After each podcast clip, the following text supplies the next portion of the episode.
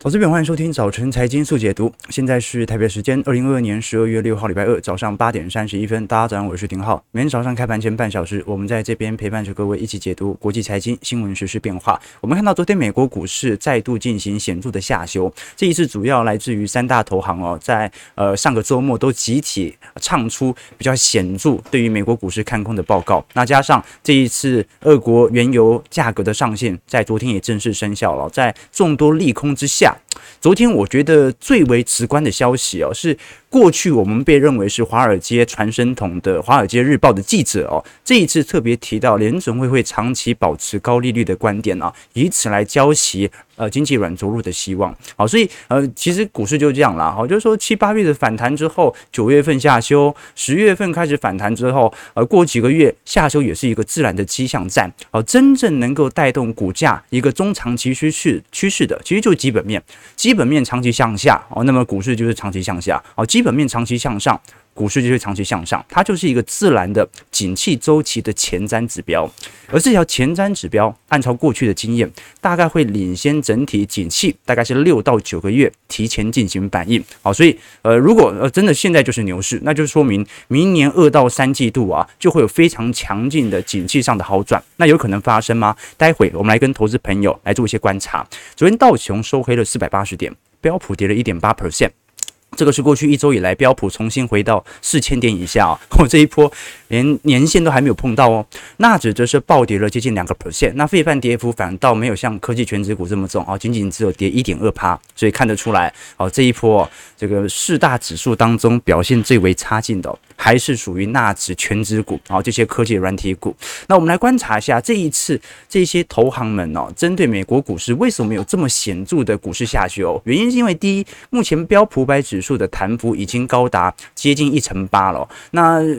像美银哦，是直接认为在明年年初，美国股市可能就会有二十趴到三十趴的跌幅哦。首先必须把这一波的反弹段全部给吞噬掉，再来要反映 EPS 在第四季的持续下修。我们来观察，其实美银的牛熊指标哦，最近都从一点四跑到二了，这说明现在连美银的牛熊指标都认为是有一点超买的现象哦。过去我们常跟投资朋友分享美美银的牛熊指标，呃，没有那么常分享，是因为长期保持在零。嘛，就是市场极度恐惧嘛，结果现在有比较显著的上升，那美银认为这是一个过度乐观的讯号。其实各位可以看得很清楚哦，如果是从二二年的股票基金的资金流入总额是两千零七十亿，相比之下，二零二二年的信贷资金的流出是三千一百六十亿哦，所以几乎就是基本上全球的呃机构哦。到目前为止哦，仍然是买的十分拘谨的状态。那包括如果我们从反向型 ETF 近期的成交量，其实也看得出来。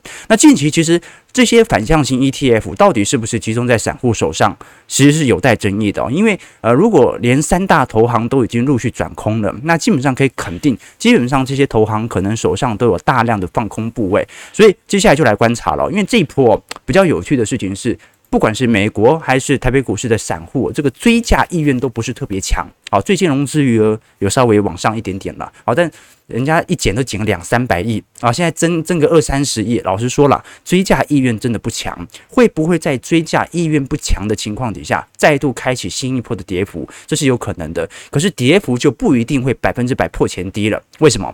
因为这一波就套牢量不是特别明显了，杀就可能杀的不够重啊，不会把这个多金多杀多这种现象开始发酵，所以很有可能就是一个再度均值回归的迹象。那现在的角度来看哦，因为明年的 EPS 哦，按照当前市场预估。至少是衰退十一趴起跳。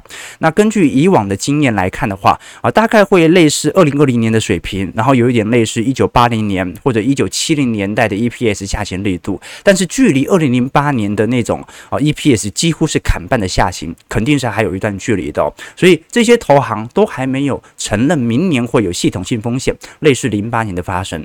但是按照当前的 EPS 的下行幅度，我们讲说这个股价是反映基本面。那如果明年的 EPS 比今年差，那你很难想象明年的股价能够比今年好多少。啊，可能好一点，因为它可能已经预测到后年了嘛。但是你说后年的 EPS 能够比今年好多少，也很难说。好，所以在这种状态底下，整个股市打一个长底的机会是比较高的。啊，这是这些投行们的看法。如果我们从摩根士丹利哦，过去最准的啊，Mike Wilson 哦，Mike Wilson 是这一次呃大摩当中哦，首度把。在二零二一年就把美国股市哦评级大幅调降的分析师，那基本上整个大摩的趋势哦，在二零二一年是一体的啦，好，包括当时也把台积电的目标价定在五百块以下嘛，所以后来它都成真了。那现在它针对二零二三年的标普五百指数的 EPS 哦，是预估在一百九十五块，好，那我们都很清楚嘛，你用 EPS 去乘以。中性本益比，我们就算个十七倍啊，不要算太差好了，算个中性本益比十七倍哦，一百九十五乘上十七倍哦，也就是三千三百一十五点啊，距离现在的四千点标普百指数肯定还是有一段跌幅的哦，所以观众可以理解哦，呃，本来市场的预估在今年的 EPS 是预估可以有两百三十三块，而明年的 EPS 是预估两百二十三块啊，比今年好一点，所以股价如果能够持续走高，这是正常的，但问题就在于。现在 EPS 的好转迹象哦，按照第三季度的下滑程度，可能很很难做显著的拉抬了。高盛的目标也是哦，我们看到高盛，高盛把明年中旬的目标价定在标普白指数四千点，就是现在的位阶啊。哦，所以你用四千点哦，然后再用呃这个。二零二三年，它的 EPS 跳比较高，用二百二十四块来做回推哦，这本一比也不过就是十六倍、十七倍，所以就连四千点哦，整个未接的基期可能都稍微有一点高。好，所以在这种状态底下，真正能够让整体 EPS 有比较显著上扬或者预测能够调高，唯一的方式其实就是呃，要么就基本面比想象中还要来的强劲，但是这个基本面其实很好预估啦，从当前的财报就了解了。那另外一个可以短期内改变我们现在所看到 EPS 的方式，就是借由利率上的暂缓或者货币政策的转向来做改变。可是我们也看得很清楚啊，这张图表哦，横轴是罗素两千的 PE ratio。好，那纵轴呢是十年期公债殖利率的变化。那我们看得很清楚哦，长期来看，它是一个呃显著的负相关了。好，就是说，如果公债殖利率越低，那么罗素两千中小型股的 PE ratio 也会来得越高。那很正常的就是，如果公债殖利率越高，那么罗素两千的 PE ratio 哦。啊，肯定就会来得越低，那么去估值、去泡沫的程度就会来得更加显著。所以在这种状态底下，我们就可以理解到，哦，这些投行的分析哦，它完全是遵照基本面来做判断啊。不过我也认为啦，啊，这个股市如果能够百分之百反映基本面，哦，那么这个市场就是充分效率市场了嘛，就没有波动了嘛。哦，所以哦，还是会有情绪上的波动，我们只需要找到情绪对的时候来进行适度的资产建仓即可。那我们来观察一下，如果以今年或或者说，从十一月份哦，各大资产走势的变化来做一些留意和变化，可以观察得到。如果是从整个十一月份哦，各大资产来做观察，表现最为亮丽的大概是恒生指数哦，涨幅接近三成哦，再来是银价哦，新兴市场。那铜价啊，英国啊，或者欧洲六百指数、上证股市、呃德国 DAX、黄金价格涨幅都有接近十个 percent 哦。那日币呀、啊，或者一些新兴市场货币，在整个十一月份的表现都特别亮丽。那我们看最右边哦，十一月少数表现比较差劲的三项资产，第一个是巴西股市。好，那巴西股市表现那么差劲呢，跟原物料最近价格的走跌有比较显著相关。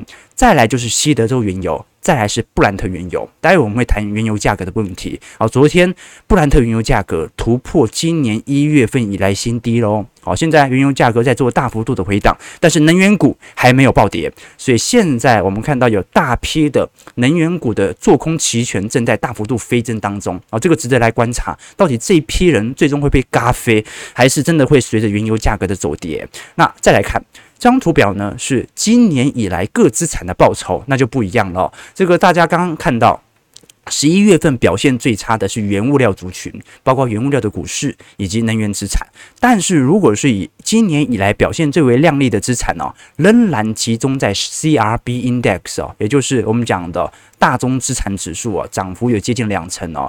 布兰特原油啊，或者我们看到巴西股市哦，都在今年是处于比较显著正报酬的迹象。那今年负报酬的，那就可多了。所以，观众朋友不要用单一月度的报酬来判断现在当前的趋势哦。目前仍然在处于原物料短期内的上升周期，资产价格的打击周期，只不过短期内产生一些反弹的轮动。我们看到啊，今年其实整体呃全球股市哦都承受相对比较显著的卖压。我们看到，如果在二零二三年的整体展望啊，其实也更明显啊。刚才我们聊到说，股价最终是反映基本面。那如果观看整个二零二三年的 EPS 预估哦，啊，这张图表是针对当前美国未来。一到两年度的 GDP 的增长预估哦，那我们观察到，其实在整个二三年呢，发生技术性衰退的几率基本上是百分之百啊，就是连续两个季度你看到 GDP 是负值，这是很正常的迹象啊。这个正常哦，它不是说经济一定要很痛苦，而是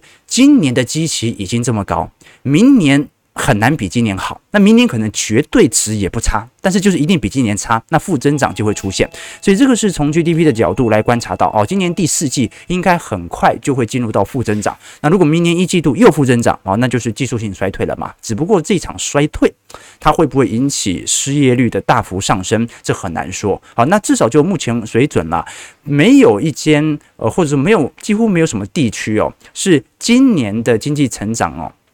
会比明年还要来的差劲的，或者说明年没有二零二三年的经济成长会比今年来的好的地区啊，几乎是没有啦。少数几个地方啊，比如说像非洲啦，或者部分的新兴市场国啊，可能今年基期比较低，所以明年可能有增长。但是如果是以主要发达经济体，我们来观察的话啊，你像是全球 INF 的预估，呃，今年是三点二 percent，明年会下调到二点七。美国今年是一点六，明年下调到一个 percent。欧元区今年是三点一。明年下滑到零点五，好，所以明年还是正值啦，这说明明年下半年经济好转的可能性还是存在的，只不过上半年是最严峻，也就是股价可能最后彻底的时期。那最近其实从整体我们看到 GDP 的增率哦，呃，相对于明年都有非常显著的下行区间。那我们来观察，因为现在如果是从价格指数来做观察，感觉是有尝试的在进行一些显著的筑底迹象。可是，如果我们从美国的 ISM 制造业指数，其实才刚刚跌破五十，也就代表着才才刚刚进入一个相对的显著的下行过程。那这条下行过程会到什么时候不确定，但是我们从过去的经验其实看得出来哦，紫色线也就是标普五百指数的单一年增率哦，它相对于 ISM 的年增率，它是有领先指标在的。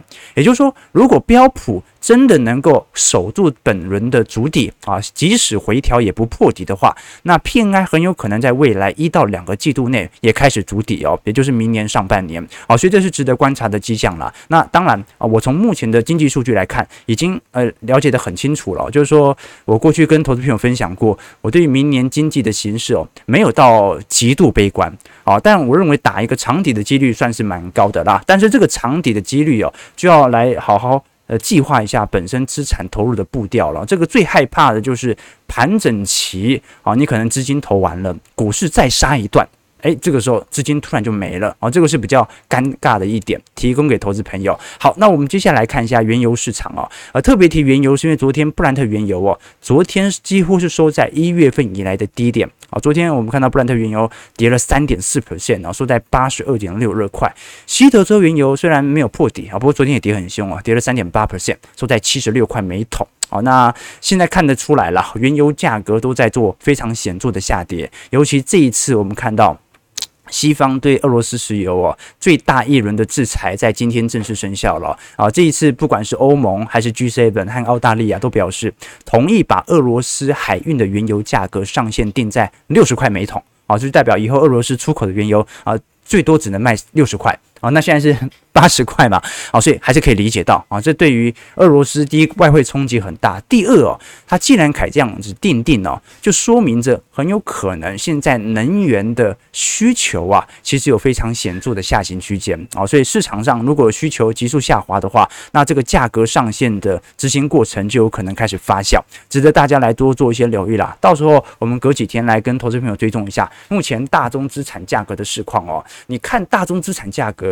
把能源价格跟埃克森美孚啊、跟雪峰来做对照啊，啊，你会吓一跳啊！为什么完全不相关？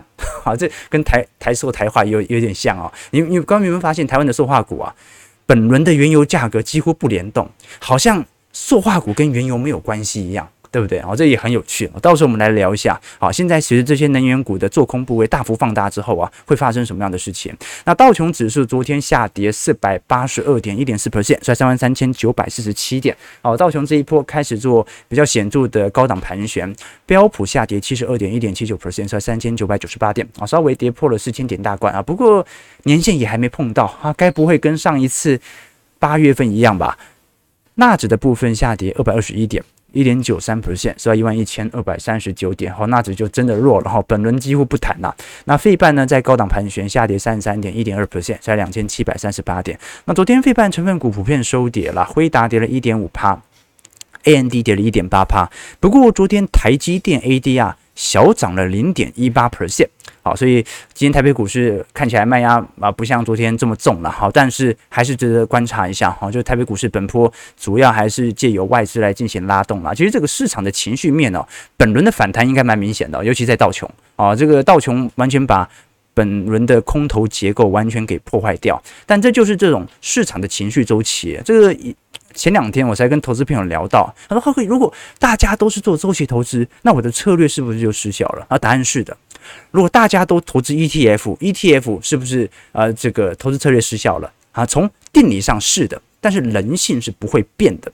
就是你就算大家都购买 ETF，不玩个股了。都把个股风险给分散掉了，一样会有人去追求那个极高报酬的 ETF，而变成市场上的资金仍然会有情绪贪婪和情绪恐慌的时候。昨天不知道大家有没有看这个世足，韩国对巴西啊，最后四比一嘛啊，这个虽然我没有这个针对哪一队支持啊，但是韩国输了我还蛮开心的啊，但是不是重点。呃，你刚刚早上我就在跟我们小编聊足球的问题，刚朋友有没有发现有个疑惑，就是。你像我，我我从来就不是足球球迷啊、这个我也不看欧洲杯的。但是你看每一次到世界杯四年一度的时候啊，就难免的就会有人拉着你去看球赛，而且你还觉得越看越有意思，那就是有一个有趣的现象啊啊，很有很多女生也是哦啊，比如说前几天去看球啊，很多女生那。足球规则什么都不知道啊，越位也不知道啊，他也不知道哪一队是哪一队，但是呢，他看足球就有那种兴奋感啊，一起尖叫的感觉啊。那他们都说哦，虽然我们都不看足球啊，也没什么感觉，但是呢，感觉踢的当下这些球星啊，这个氛围就是很开心，而这个氛围在其他的球类不容易出现哦。足球是全球观看人数最多的这些啊这个运动嘛，好那。这很有趣啊，就是为什么那么多的人根本不踢球，平常也不看球，但是还是很喜欢足球这个运动呢？啊，所以呢，后呃，我就想到啊，前几个月我曾经看过一本书哦，他是一个人类学家写的，叫做呃德斯蒙德啊，德斯蒙德他其实写了写过很多那个人类动物学、猿类的相关的书籍哦。他说答案很简单哦，就是说足球其实是在人类层面呐最接近狩猎的运动。就是我们的体育运动开始哦，人之所以会有体育，是因为体育取代了狩猎的习性嘛。啊，就原始社会的时候，人们不需要体育，因为每天在打猎嘛。啊，那每天都在长跑，所以嗯不需要运动啊。你不断的跟动物搏斗打猎哦，上身就变得越来越强壮强壮，然后胸大肌就出来了啊，就跟过去的猴子和猿猴就不同了。但是你看，随着农耕文明的出现之后哦，你和动物搏斗哦。就特别累，所以不如呢把它们养起来，需要吃的时候再把它拿出来给杀掉嘛。好，那么这个时候连动物那些动物啊，野兽啊，都变得相对温驯的时候，人类就再也不需要打猎来保证自己的体育锻炼了。可是你知道人的那个大家都知道嘛，这个有时候你坐一天办公室，那精力充沛啊，就是因为人的体力是需要发泄的。好，我们就有一个劲要把它发出来。好，那最早要把这个劲给发出来的体育哦，大家最有印象应该就是。古罗马的这个斗兽场，这个古罗马那个竞技场啊，不是跟现在呃，如果从面积大小，就跟现在的足球场差不多，然后大概比足球场稍微小一点点哦。好，但是在繁华的时期哦，古罗马的那种这个竞技场哦，一天可以杀死好几千头的动物啊，然后奴隶跟奴隶斗啊，人跟动物斗啊。后来呢，有人说这个太血腥，所以就废掉了，但是呢，还是保留相对的运动和活动，比如说这个斗牛。啊，这个西班牙的斗牛嘛，就是释放人的野性。好，那我们拉回来讲哦，就说为什么足球它最像这种狩猎以及人的本身本性的运动呢？啊，所以说，因为一一开始大家想到的，你看比较像狩猎的运动哦，比如说，比比如说射击嘛，啊，飞镖。啊，保龄球、高尔夫球，啊，这感觉比较像打猎哦。但是啊，这一些哦。运动其实都是最后那一环啊，就开的最后一枪射的那一箭哦，它并不是有那种真正在追逐啊、奔跑的感觉，所以不像哦。那你说其他的，像网球啊、这个乒乓球、羽毛球啊，中间有厮杀，而且跑来跑去，但它其实不太像哦，因为过去人类哦都是一群人去打的啊，不是一两个去打的，所以要有集体的感觉。那你说赛车、跑步呢？的确啊，你。打猎的时候，你也要追逐哦，但它只是一个呃描绘追逐当中的一部分哦。那最终最终哦，很多人说哦，这种比较激烈的球类运动，比如说橄榄球啊，或者这种北美比较流行那种爱爱叫是这个 ice ball 嘛，叫冰球啊，就是球只能贴着地面跑的那个球啊，啊，的确。这个也很容易受欢迎，但是没有那么多的资源啊，没有这么多的装备去用啊。那篮球更不是啊，哦，篮球这个很多打的好的，呃，这个都是。跳三分球啊，是这个手感的问题哦，它不是那种很明显那种追逐人性本能的释放。所以你看篮球啊，看着爽的那一刻，通常是灌篮的那一刻啊，比较爽嘛，因为有那种冲击在。所以通过所有的比较之后，你就发现哦，足球才能够最完美的模拟那种人在原始社会的时候那种有算计、有战略、有追踪，还要有耐心的那种带调性。所以哦，才会变成足球。最接近人类心理的那种狩猎本能，好，所以这个就非常有趣了。你看，你看以前那个陈浩南打架在哪里打？足球场打嘛。足球就是有那种人性狩猎的这个。这种这种心念呐、心态啦，好，所以我觉得这点蛮有趣的。那为什么要聊这件事情呢？因为投资市场也是一样，就投资市场当中啊，人的那个本性是无法改变的。就算大家都变成股族，一定也有人去找那个殖利率最高、最有可能最高报酬的存股的对象啊，一样会一样。就是说，即使现在 ETF 的规模不断在增大，最后。大家都会去买一些动能型的、追求高报酬的 ETF，市场的情绪依然存在。你只要能够掌握这个周期，掌握市场的情绪，你一样能够赚到价差。所以，人的物质文明不断在进步，但是人的精神文明从来没有进步过啊！人类啊，即使过了啊这个上千年的历史演化，还是会有贪婪和恐惧的那一刻。你只要掌握这一点，就能够赚到价差。啊，这网友说啊，讲到球就以为浩哥又要开车。啊，不不不要什么都开车啊！我们什么都开车，我们开车是要有节奏的啊，是要有这种这个天时地利人和的，好不好？就想到啊，大学的时候啊，有一阵子我住那个外籍宿舍嘛，就是要带几个这个阿多啊啊来认识校园嘛，所以有时候跟他们住一起哦，我他们很爱开我玩笑，因为那时候浩哥比较小资嘛，啊，然后白白嫩嫩的，他们都觉得。我 gay gay 的哈，娘娘的这样子，常常开我玩笑。我一开始听不懂，他说 Do you want to play basketball with us？啊，那我们就说 Sure，OK 啊，这个好嘛。但其实他讲的是 Do you want to play basketball？这个 ball 嘛，就是蛋蛋啊。OK，好，没事没事，啊就呃，其实。投资市场就是这样了，好，就是说你能不能掌握到这个市场当中唯一不变的东西哦，比那个会变的东西重要太多了。好，那我们继续往下看哦。刚才我们提到说，今年是百年美国股市有史以来的奇观，这个奇观不是跌幅，因为跌幅不是很重，而是道指。道琼工业指数哦，今年跑赢标普百指数哦，是非常非常之显著的。我们观察到，先看第四季，通常第四季整个在全球或者说从一九九九年以来的美国股市哦，第四季表现都非常之亮丽的。好，这个不用说，它有它的历史消费惯性哦。但是今年的道琼工业指数表现算是显著强劲的哦。如果我们来观察今年，呃，我们把道指拉出来，再把呃这个美国股市哦，目前在道指。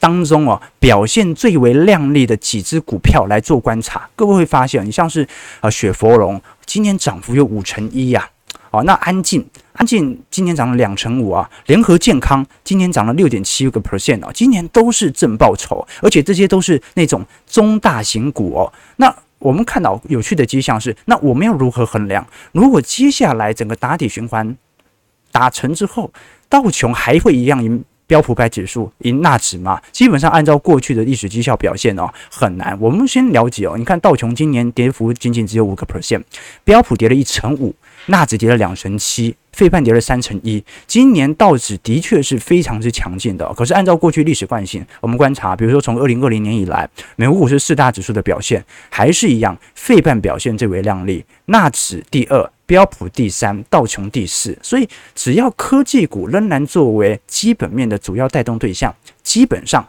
未来牛市回来的时候，纳指一样能够远远的超越道琼的表现，所以这是第一个认知。好，大家不要觉得说道指今年表现好，所以我就必须要买这个强者恒强，以防它回跌的。反而从历史惯性来看，科技股永远都是持续带动的主要方向。好，所以我们看得很清楚了。好，今年。而这张图表示，呃，零九呃零八年一路到二零一二年当时的表现，的确也经历了大空头。蓝色线哦是当时的道琼工业指数，一样啊，在二零零九年四大指数当中表现最抗跌的股票是什么？就是道琼啦。那跌势最重的是费半嘛，再来就是纳指跟标普。但是我们看到，隔了两年之后，当熊市完全回归，哦，费半以及纳指的报酬反而是最为显著和亮丽的。所以，光凭你投资不同指数，纯粹就是了解这个指数它的波动惯性为何。哦，其实今年你看到大部分的科技股指数表现都很差劲啊。苹果今年跌了一成六，微软跌了两成四，纳指跌了两成六，Google 跌了三成九，Amazon 跌了四成三，特斯拉跌了四成。是这个 Netflix 跌了四成六啊，Meta 跌最重，啊，跌了六成三，啊，所以这些科技股都有非常显著的卖压。可是如果你看啊，一些传产股，比如说可口可乐啦。啊，比如说联合健康、沃尔玛啦、强生啦、麦当劳啦，今年都是正报酬。哦，所以哦，观众还是可以做一个短期跟中长期投资的变化。我们观察到，你想想看哦，哦，这个人生海海呀，这个市场的轮动多明显呐！Meta 当时的市值哦，在一五年远远的超过埃克森美孚之后啊，市值一度是整个埃克森美孚的三倍哦。啊，结果哎，今年被 X 美孚的市值给超越了啊！这个就是我们在了解整个市场周期的现象，就是科技股它是创新高的唯一带动点。呃，但是呢，科技股它的轮动速度远远比这些传产股还要来得快，所以巴菲特才会说他会购买十年、二十年的股票，大多数都是属于传产，具有长期护城河的股票，因为它的市值比较不容易具有像科技股这样大幅下滑的惯性。但是呢，如果你放到到指数，能够带动。美国股市创新高的，永远还是那些哦具有前瞻力的科技业。好，八点五十九分，我们最后赶一下，看一下台北股市的表现。台股昨天小涨十点啊，柜买指数上涨一点一点，零点五七 percent 哦，都算是小涨了。昨天呃量能其实也蛮大，两千四百亿哦，这说明昨天多空对做还是特别显著的哦。那小台多空比的部分哦，哎，昨天多单又平仓了，这波。这个操作真的是很神奇啊！啊，这个多单，呃，昨天小跌，呃，小涨十点啊，这不会这样子就赚十点吧？不太可能啊！所以哦，这个现在整个小台或者散户的情绪哦，还是看得出来，追价意愿非常薄弱，大家好怕啊！涨了两千五百点，怕死了啊！所以赚十点就走。这有可能吗？好，所以现在呃，整个股市哦，可能还是保持短期内保持在高位盘旋的几率还是蛮大的哦，因为目前外资没人可以倒嘛，要不然就自己倒给自己喽。那台币的部分呢，昨天又登了三个月以来的新高。昨天就升了一点五角啊，收在三十点四五块啊。那台积电在昨天也正式在亚利桑那州进行移机典礼了。这一次我们看到昨天盘中一度上涨一个 percent 哦。那当然啦，有些人会把台积电本轮视为哦这个美积电转型的讯号啦。我不，我倒不这么认为啦。我们。这这次亚利桑那的产能哦，嗯，不到五趴，好，不到五趴了，好，你就算台积电要有大量的产能往外移哦，那都是十年、二十年以后的事情了。啊，前天我才看到一篇这个新闻报道嘛，好，就是 CNBC 的记者在采访 Intel 的啊执行长啊基辛格啊，就问他说，呃呃，你怎么看待呃台湾的产能？呃，何时会被美国给替代呢？啊，这个金哥说 never 啊，never 不可能被替代嘛，对吧？啊，因为大部分的产能还是由于台湾有成本上的优势，所以还是集中在台湾的。其实，在海外建厂最大的问题哦，我们昨天有发布一篇宏观报告，特别来聊整个半导体周期哦。今天特别聊一小章给投资朋友，也欢迎我们的会员朋友啊，来多做些留意和观察。就是在海外建厂最大的问题，并不是政治问题，而是成本问题哦。这个海外设厂是对于获利能力的挑战。不管是现在的 Arizona 还是日本的熊本哦，基本上即使有受到政府的补助的 cover 哦，台积电未来的人工成本仍然比这个在台湾的这些人工成本高非常多哦。这个我过去跟投资朋友提过嘛，这个美国的台积电员工薪资哦，是台湾的高了三成到四成起跳。当然，人家物价也高啦。好，那另外一点哦，是嗯，未来两到三年哦，这个美国的虽然现在环评都过了，但是政策上变数还是很大的哦。我们过去才跟投资朋友提到说，最近这张报纸哦是 Arizona 每日新报的头条新闻哦，他说图商把。决定把河水啊，把这个用水量留在科罗拉多河。那图桑是亚利桑那州的第一大城市哦。那我们都很清楚嘛，大家最近看新闻也知道，美国整个西南部正在大幅缺水当中，很多加州的家庭前面的园艺哦，这个花啊草啊都没办法浇花。那图桑市呢就决定要少用科罗拉多河，原因是因为亚利桑那州图桑底下的地下水啊足够。来，这个帮助大家度过本轮的危机，但是我们也观察到了，你看它的封面照哦，是一艘沉船露出来的照片哦，就是这艘船本来是在内华达州的米德湖。底下，哎，结果现在露出来了，那说明美国西南部的缺水情况其实是特别显著的哦。那按照当前的水位下行的速度哦，很快在明年年初，到时候胡佛水坝的发电机可能就无法运转了，可能西南部哦就不只是缺水的问题哦，甚至要缺电。所以哦，那我们都很清楚知道啊，这个半导体行业哦是标准的啊耗水耗电大户。那到时候对于整个美国啊民间的冲击会有多大啊？大家知道，Arizona 不是一片绿洲啦，那台积电的厂区基本上算是一片沙漠，所以其实是很缺水的。所以这些因素都可能导致未来设厂开始产能开始开出来之后啊，产生一些不确定性，所以到时候都是一些问题。好，九点零三分啦，啊，所以我不会觉得说什么政治上的问题哦，好，这个是完全是成本上问题的考量，对吧？九点零三分，我们看一下。台北股市今天表现呢，下跌五十五点啊，今天量能稍微少一点，收在一万四千九百三十点左右，量能大概一千七、一千八百亿啊。今天看起来又是一个显著的观望盘呢，大家是不是都不玩了啊？我觉得这一波很明显哦，蛮明显的。OK，好，这个好要开了吗？上车上车，OK。对啦对啦，所以。海外的获利真的是一个挑战哦，这个说不准毛利率都可能让这样子被拖累，是吧？啊，所以这个是表面上是政治问题，然后实质上是成本控管的问题。当然了，它到美国市场也是一种政治利益的交换吧。好了，九点零四分，我们过几天再来跟投资朋友追踪一下具体全球各产业的状况和变化。那如果喜欢我们节目，记得帮我们订阅、按赞、加分享。然后同时，如果啊这个喜欢我们节目的话啊，也可以这个请我们小编喝杯咖啡。啊，这个每个月啊，这个让小编喝杯咖啡。我们过去跟投资朋友提到过嘛，这个我们频道的啊，这个盈利收益全部归小编所有啊。这个作为老板要做这样的退让是很难的。啊，但是钱到一定程度，我们到时候再谈嘛。好，但不是重点啊，就欢迎各位啦。好，不管是对我们小编的支持，还是对于我们会员网站有更多的兴趣，都可以多参考一下。也可以，呃，如果是新加入我们的朋友，也可以多看一下我们的直播，每天所分析的方式啊，我们的会员资产部位啊，我自己的个人操作或者宏观报告，都是针对我们在直播所提到的内容啊，更深化的去分享我的深入见解，也提供给投资朋友多做一些参考和留意啦。那我们就明天早上八点半，早晨财经速解读再相见，祝各位投资朋友看盘顺利，操盘愉快。